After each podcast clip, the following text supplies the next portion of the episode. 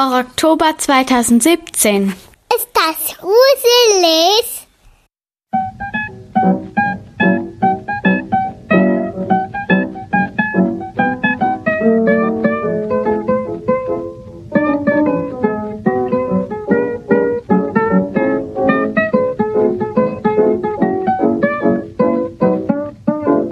Hallo, mein Name ist Daniel und ich möchte mit euch über Horrorfilme sprechen.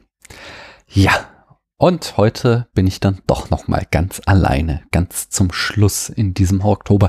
Ich weiß, ich hatte euch versprochen, dass das nicht noch mal geschehen wird, aber wenn man die Folgen so eng taktet, wie ich es hier getan habe, alle drei Tage eine neue, da kann man dann natürlich nicht irgendwie einen Ausfall eines Gastes oder einer Gästin äh, so schnell kompensieren und so kommt es, dass ich jetzt ganz zum Schluss äh, hier nochmal alleine sitze. Aber ich denke, das ist ja auch vielleicht eine ganz schöne Klammer, denn ich werde heute auch weniger konkret über den Film Der Exorzist reden. Ich werde auch nochmal eingehen, aber ich wollte nochmal auch so allgemein über den Horror Oktober und meine Eindrücke davon sprechen. Hm. Außerdem hatte ich mir vorgenommen, äh, heute nicht einmal äh zu sagen. Ich habe schon so zweimal angesetzt, aber ich habe es dann doch noch verkniffen mir. Denn alle drei Tage eine Folge für euch zu hören, bedeutet ja auch für mich alle drei Tage ungefähr eine Folge zu schneiden. Und das heißt, ich habe unglaublich viel von meiner eigenen Stimme in diesem Monat gehört und mich persönlich nervt es halt, wenn ich äh, die ganze Zeit da rumstammel und äh, äh, ähm, ähm, äh, äh, ja äh, sage.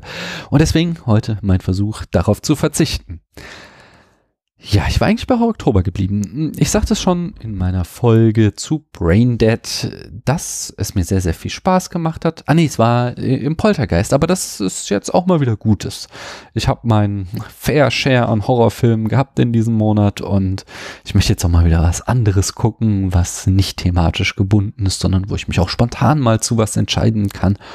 Und auch diese enge Taktung von Podcasts möchte ich jetzt beenden. Ich hoffe, Sie hat euch Spaß gemacht, denn ihr müsst davon lange zehren. Es kommen nämlich jetzt nur noch drei Folgen in diesem Jahr vom Spätfilm. Es wird natürlich jetzt in drei Tagen das große Halloween-Special geben, beziehungsweise in vier Tagen ist das, am, am Halloween, am 31. Dann gibt es noch im November eine Folge zu der Quentin Tarantino-Reihe. Der Film ist dann auch natürlich, ja, ihr wisst es alle, oh Mann, Death Proof. Genau, Death Proof. Und dann gibt es noch traditionell am Ende des Jahres einen Film, ein großes Weihnachtsspecial. Falls ihr darauf spekuliert habt, dass, ihr wieder einen, dass wir wieder einen Kalender machen, das wird äh, nicht stattfinden. Denn ich bin jetzt auch tatsächlich ein bisschen ausgebrannt. Lasst doch mal zurückschauen. Wir haben Ihr habt äh, hoffentlich viele schöne Gäste gehabt. Mann, aber es würde mich echt freuen, wenn ihr nochmal äh, hier im Blog kommentiert, auf Twitter oder Facebook schreibt oder uns eine E-Mail an info.privatsprache.de schreibt und dort jetzt von eurem Horror-Oktober erzählt und äh, was da die Highlights waren oder Kommentare zu den Filmen abgibt, äh, die wir hier besprochen haben und sagt, was ihr so darüber denkt. Achso, genau. Außerdem könnt ihr natürlich die äh, drei Filme bis zum Jahresende noch selbst steigern, indem ihr uns eine iTunes-Rezension äh, schreibt und euch dann einen Film wünscht, den dann Paula und ich in einer Kurzbesprechung, in einer ganz besonderen, äh, uns nochmal vornehmen werden. Hm, ich kann euch noch sagen, dass ich dieses Jahr keinen Film im Oktober gesehen hat, der mich irgendwie emotional super belastet hat. Das ist in den vergangenen Jahren durchaus mal vorgekommen. Diesmal ähm, waren die alle leicht wegzustecken, die Filme. Habe ich auch schon drüber geredet in den letzten Tagen. Und ich habe äh, konstant, ein konstantes Niveau an guten Filmen gesehen dieses Jahr. Aber es war kaum einer dabei, der sehr gut war. Ich hatte auch hier wieder erwartet, dass das Eraserhead wird, aber beim ersten Mal hat er mich jetzt noch nicht so komplett vom Hocker gerissen. Im Gegenteil, äh, nein, nicht im Gegenteil, sondern ähm, ein anderer Film, den ich auf den bisher inoffiziellen Thron des Horror Oktober hieven möchte, Night of the Living Death, möchte noch nicht spoilern, wie ich den einschätze. Äh, das ist der Film von heute, den, der, also bislang beste Film, nämlich Der Exorzist. Mm, äh, ja, ich mag den sehr gerne. Ich habe den, es muss ungefähr im Jahr 2000 oder 2001 gewesen sein, vielleicht auch 99. Ich, als, es gab da so eine, ähm, so einen Rerun im Kino, als der Director's Cut rauskam. Und da habe ich den Film im Kino gesehen, weiß ich. Ich meine, es war irgendwann zwischen 99 und 2001. Aber genau kann ich das nicht mehr rekonstruieren. Ähm, und ich glaube, das war auch das einzige Mal, wo ich ihn gesehen habe. Ich mochte ihn schon damals sehr und ich mag ihn auch immer noch. Ich finde, ähm, also ich, ich stehe tatsächlich sehr auf diese 70er Jahre Thriller und vom ganzen Pacing her zählt auch dieser Horrorfilm da definitiv mit rein. Der fühlt sich sehr nach einem 70er Jahre Thriller wie The Conversation oder ähm, äh, The Body Snatchers oder äh, French Connection. Solche Filme, äh, so fühlt sich dieser Film auch an und ähm, das mag ich, das mag ich. Ich mag sehr, sehr diesen langsamen, aber stetigen, stetigen Spannungsaufbau. Es gibt viele Leute, die äh, das äh, habe ich jetzt im, auch in diesem Oktober mehrfach gelesen, wenn Leute sie den Film da geguckt haben, die eben irgendwie ihn mordslangweilig finden, weil eben es alles sehr, sehr langsam erzählt ist. Aber ja, ich habe das schon oft erwähnt. Ich mag langsam erzählte Filme und ich kann das nicht nachvollziehen. Es ist ja nicht so, als würde der Film stillstehen, sondern er, er erzählt konstant und zielstrebig seine Geschichte. Er nimmt sich einfach nur die Zeit dafür, die in einem angemessen ruhigen Tempo zu erzählen. Das finde ich nice. Hm, ich komme zu den Eckdaten. Der Film stammt aus dem Jahr 1973. Regie führte William Friedkin. Der ist, ähm, ja, also ein New Hollywood-Regisseur, möchte ich mal sagen. Denn er, ähm, ja, da hatte er definitiv so seine größte Zeit. sein Debüt war 1968 The Night They Raided Minsky's. Ähm, dann 69 kam, ich glaube so, das sein erster Hit oder jedenfalls sein erstes Ausrufezeichen, The Boys in the Band. 71 dann den eben schon von mir angesprochene The French Connection, 73 dann der Film von heute, The Exorcist, 77 Sorcerer, ähm, ist es, ich bleib bei einer Auswahl, 1980 sagte mir noch was, Cruisin, 85 To Live and, and Die in L.A., es wird dann immer weniger, aber konstant hat er noch Filme weitergemacht. Interessant fand ich, 1997 hat er ein Fernseh-Remake von Die Zwölf Geschworenen gemacht, ich habe Die Zwölf Geschworenen dieses Jahr im ähm, Fallopery äh, besprochen, äh, aber halt das Original aus den 50ern. Und sein letzter Film war im Jahr 2011 Killer Joe. Ich habe jetzt gar nicht geguckt, ob er schon tot ist. Ich bin jetzt irgendwie davon ausgegangen. Das Drehbuch stammt von William Peter Blatty. Den konnte ich jetzt nicht irgendwie, das, also er hat auch den, wohl die Romanvorlage geschrieben, wenn ich es richtig verstanden habe, aber hm, der hat sonst nichts Dolleres mehr gemacht. Mm, die Kamera führten Owen Roisman und Billy Williams, die beide ihrerseits äh, eine noch ordentliche Hollywood-Karriere hingelegt haben oder schon mittendrin steckten. Äh, für den Schnitt waren sogar drei Leute verantwortlich, Norman Gay, Evan A. Lotman und Bud S. Smith. Produziert wurde der Film auch von William Peter Blatty, dem Drehbuchautor, und zusammen mit Noel Marshall. Ähm, und besetzt ist er mit Linda Blair als der kleinen Regan, die von einem Dämon besessen ist. Jason Miller spielt Peter Damien Karras. Max von Sydow spielt Peter Lancaster Marin. Alan äh, Burston spielt Chris McNeil, die Mutter. Und Lee J. Cobb spielt Lieutenant William Kinderman. Eine kleine Rolle, ähm, eigentlich im Film. Habe ich nur noch mit eingenommen, weil Lee J. Cobb ist ja schon irgendwie so ein bekannter Nebenrollenschauspieler in Hollywood. Seine bekannteste Rolle, oder zumindest die, aus der ich ihn jetzt noch präsent hatte, war eben auch äh, das Original von Die Zwölf Geschworenen. Das Budget von äh, Der Exorzist lag bei 12 Millionen Dollar. Das war in den 70ern Blockbuster-Niveau. Und das Einspielergebnis äh, waren dann aber auch entsprechend äh, sagenumwobene 233 Millionen Dollar. Ich habe gelesen, inflationsbereinigt ist das der äh, erfolgreichste Film mit einem R-Rating, also einem ab 16 ist das, glaube ich, ja. Äh, vergleichbar. mit ab 16. Mm, und die, das Genre, ja, ist Horror oder vielleicht auch Thriller, wie ich schon sagte. Ich habe auch noch ein paar spannende Sachen zur äh, Rezeption und zur Produktion, einfach Fun Facts mal wieder. Das eine ist, dass auch hier, wie konnte es anders sein, ähm, radikale Christen äh, fanden, dass der Film Satan glorifiziere und deswegen das kleine Mädchen Linda Blair Todesdrohungen bekam, äh, Morddrohungen. Also Leute sind schon manchmal echt doof. Außerdem die Szene, in der die kleine Reagan äh, Vater Karas gezielt ins Gesicht kotzt, war eigentlich ein Versehen. Äh, dieser äh, Kotzestrahl sollte auf sein ähm, auf, auf sein Hemd gehen, aber der Schlauch, aus dem das kam, war schlecht gezielt und traf ihm ins Gesicht und wenn man, wenn er dann halt so die, die Brille abzieht, oder, nee, nee Quatsch, ich glaube, er wischt sich so mit einem Taschentuch aus dem Gesicht, dann guckt er so angewidert und das war wohl eben der wahre Gesichtsausdruck des Schauspielers, der jetzt nicht spielen musste, weil ihn das so angeekelt hat, dass er das Zeug ins Gesicht bekommen hat. Außerdem krass war, dass sie den äh, in, in dem Zimmer wird immer, wenn der Dämon in Erscheinung tritt, wird es immer so kalt, dass man den Atem sieht. Und das haben sie ganz knallhart tatsächlich das Zimmer so runtergekühlt, äh, dass, dass äh, eben dieser Effekt zutage trat. Was besonders geil ist, wenn man daran bedenkt, dass hier die kleine Linda Player dann nur im Nachthemd die ganze Zeit in ihrem Bett lag, also sich den Arsch abgefroren hat. Mhm. Und dann wunderte ich mich auch schon, als ich den Film sah, warum Max von Sydow eigentlich damals schon so alt ist, äh, alt war.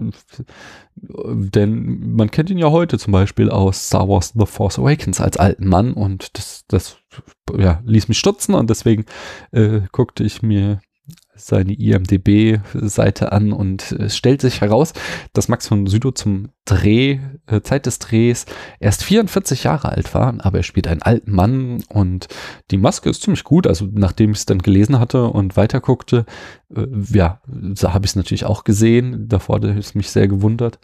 Aber äh, er musste wohl jeden Morgen drei Stunden in der Maske verbringen, um dieses äh, ja, dieses Aussehen eines alten Mannes zu bekommen. Von daher, das hat sich durchaus gelohnt.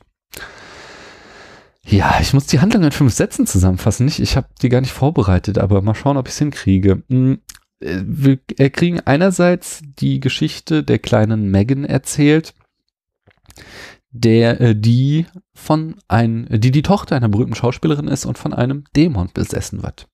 Und auf der anderen Seite kriegen wir die Geschichte von ähm, Pater Karras oder Damien Karras erzählt, der äh, ja nicht nur Priester, sondern auch Psychologe ist da an der Priesterhochschule und der eine Glaubenskrise durchleidet, weil seine Mutter an Demenz stirbt und ihn das stark mitnimmt.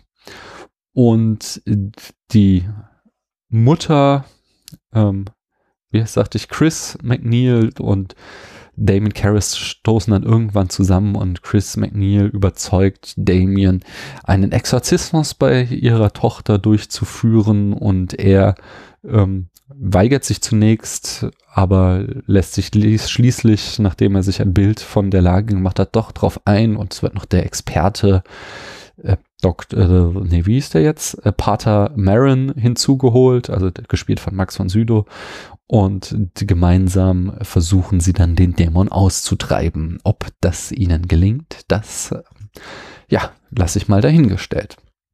Sondern ich spring gleich mal rein, was mir so aufgefallen ist an dem Film. Ich, ja, ich sagte schon, er ist echt langsam erzählt. Dafür, dass er so langsam erzählt ist, fand ich es dann doch relativ äh, plötzlich, wie dass das Mädchen jetzt irgendwie schon länger unter äh, psychischen Problemen leidet. So, sie war und irgendwie als ein normales Kind eingeführt worden. Es gab dann so ein paar komische Vorfälle, wie halt eben so ein Uja-Board oder so wurde da etabliert, aber es war jetzt noch nicht irgendwie was dramatisch. Und von einem Moment auf dem anderen gibt's dann halt, ja, psychisch komische Vorfälle. Und sie haben auch gleich schon die Medikamente parat, also offensichtlich äh, ist, da, ist das schon eine ganze Weile am Laufen, die Erkrankung, so dass ähm, Ja, ja, also es, es, kam wirklich überraschend einfach. Es war, war plötzlich dafür, dass der Film sich sonst so viel Zeit genommen hat, alles zu erzählen, ging das ganz schön holter die Polter, dass das Kind jetzt plötzlich so schwer krank ist. Ja, den Spann, also ich finde tatsächlich den spannendsten ähm, den spannendsten Teil am ganzen Film die Geschichte von Pater Karras, der diesem vom Glauben abgefallenen Priester. Äh, es ist auch, finde ich, eindeutig der Film von Jason Miller. Er spielt es großartig. Ich finde, er spielt alle anderen an die Wand. Also klar, Linda Blair als besessene äh, Dämonen äh, oder von einem Dämon besessenes Mädchen ist auf, für sich genommen auf eine andere Art und Weise auch beeindruckend, aber dieses, dieser innere Kampf, dieser Zweifel, diese Gebrochenheit, die Jason Miller in seinem Spiel zum Ausdruck bringt, die fand ich schon sehr beeindruckend. Vor allen Dingen, es gibt da eben anfangs so eine Szene, wenn er seine Mutter dann in der Psychiatrie äh, besucht und er dann irgendwie äh, von so verschiedenen Frauen in der Psychiatrie, also geistig kranken Frauen, be bedrängt wird, die irgendwas von ihm wollen und er sich dann da so mit so einer Mischung aus Traurigkeit und energischem Wut von denen losmacht, um zu seiner eigenen Mutter zu kommen. Und ich, es war so eine ganz kleine Szene, aber ich fand, da kam so viel zum Ausdruck eben, dass er diese Situation sehr, sehr gut kennt, dass er das schon oft durchgemacht hat, aber dass er da jetzt einfach nicht die Nerven für hat, sondern dass er halt selbst Sorgen und Probleme hat. Und fand ich, also ich, ich, persönlich bin ja zum Beispiel gar nicht so religionskritisch und der Film äh, zeichnet ja ein sehr pro-religiöses Bild, aber es ist natürlich schon moralisch fragwürdig, dass er da ja irgendwie den Exorzismus, klar, in einem Horrorfilm Kontext, den man nicht äh, wortwörtlich nehmen darf, aber ihn ja doch da irgendwie dann letztlich als die Lösung darstellt, während die Ärzte äh, ein weiteres Mann, dieser Trope, äh, irgendwie Psychiatrie ist schlecht, Psychiatrie ist was Böses oder nicht Böses, aber eben ungeeignet, kann ihr dem Mädchen nicht helfen, sondern die Kirche ist es dann, die es hilft. Aber dafür ist es dann ähm, doch ein ziemlich moderner und aufgeklärter Art und Weise, wie diese Geschichte inszeniert und erzählt wird. Denn Vater Karras wehrt sich da ja lange dagegen und macht immer wieder klar, so, ja, Exorzismus, Leute, das war was, das haben, die hat die Kirche durchgeführt, bevor wir wussten, dass es sowas wie Schizophrenie und ähnliche Krankheiten gibt. Und das hat mir gut gefallen, dass das eben nicht, äh, dass da ja, also es steckt zwar dieser Trope drinne, dass die ähm, Psychiatrie irrt, aber es wird nicht so ausgespielt. Es wird hier nicht eindeutig Kirche hat Recht und Psychiatrie hat Unrecht, sondern es wurde da ein sehr nuanciertes Bild gezeichnet, was mir ja sehr gefallen hat. Mm. Ja, und jetzt mache ich noch einen kurzen Spoiler-Teil, bevor ich die Folge auch schon wieder beende, nämlich noch das Ende. Ich fand tatsächlich, also dafür, dass der Film lange aufbaut, ist dann der eigentliche Exorzismus ziemlich schnell wieder vorbei. Und was mich gewundert hat, das Ende, ähm, hier, Spoiler, Spoiler, Spoiler nochmal, gell, es sterben ja beide äh, Priester beim Exorzismus. Nur hm, durch den Einsatz ihrer beiden Leben können sie den Dämon bannen. Aber es gibt ja zwei Fortsetzungen von dem Film, die ich nicht gesehen habe und in denen auch beide Charaktere wieder auftreten. Das hat mich äh, total verwirrt zurückgelassen und ich glaube, ich muss die jetzt nochmal gucken, nur um zu verstehen, wie äh, sie aus der Nummer wieder rauskommen, dass hier beide Priester sterben, aber dann, ich glaube, Max von Südow in Teil 2 wieder auftritt und ähm, Jason Miller im Teil 3 dann wieder mit dabei ist. Ja. Ähm, das war's von mir. Es war ein sehr schöner Horror-Oktober. Ich hoffe, er hat euch auch so viel Spaß gemacht. Ich gebe diesem Film, er ist tatsächlich der beste, den ich dieses Jahr gesehen habe. Er ist nicht ganz so Spitzenklasse. Er kriegt keine fünf Sterne von mir, aber er kriegt viereinhalb Sterne und das Herz von mir. Ich mag ihn immer noch sehr und ich finde, es, er ist einfach extrem gut inszeniert.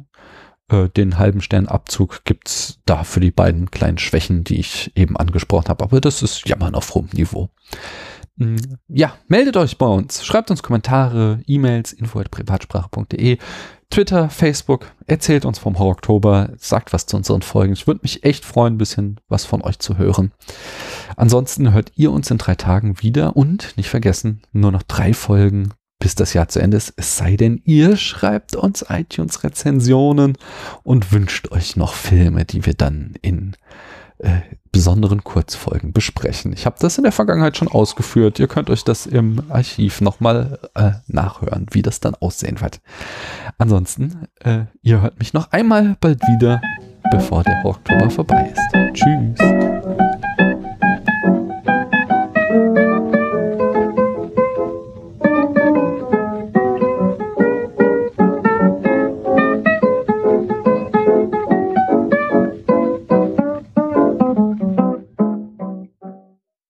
Mal, Horror-Oktober.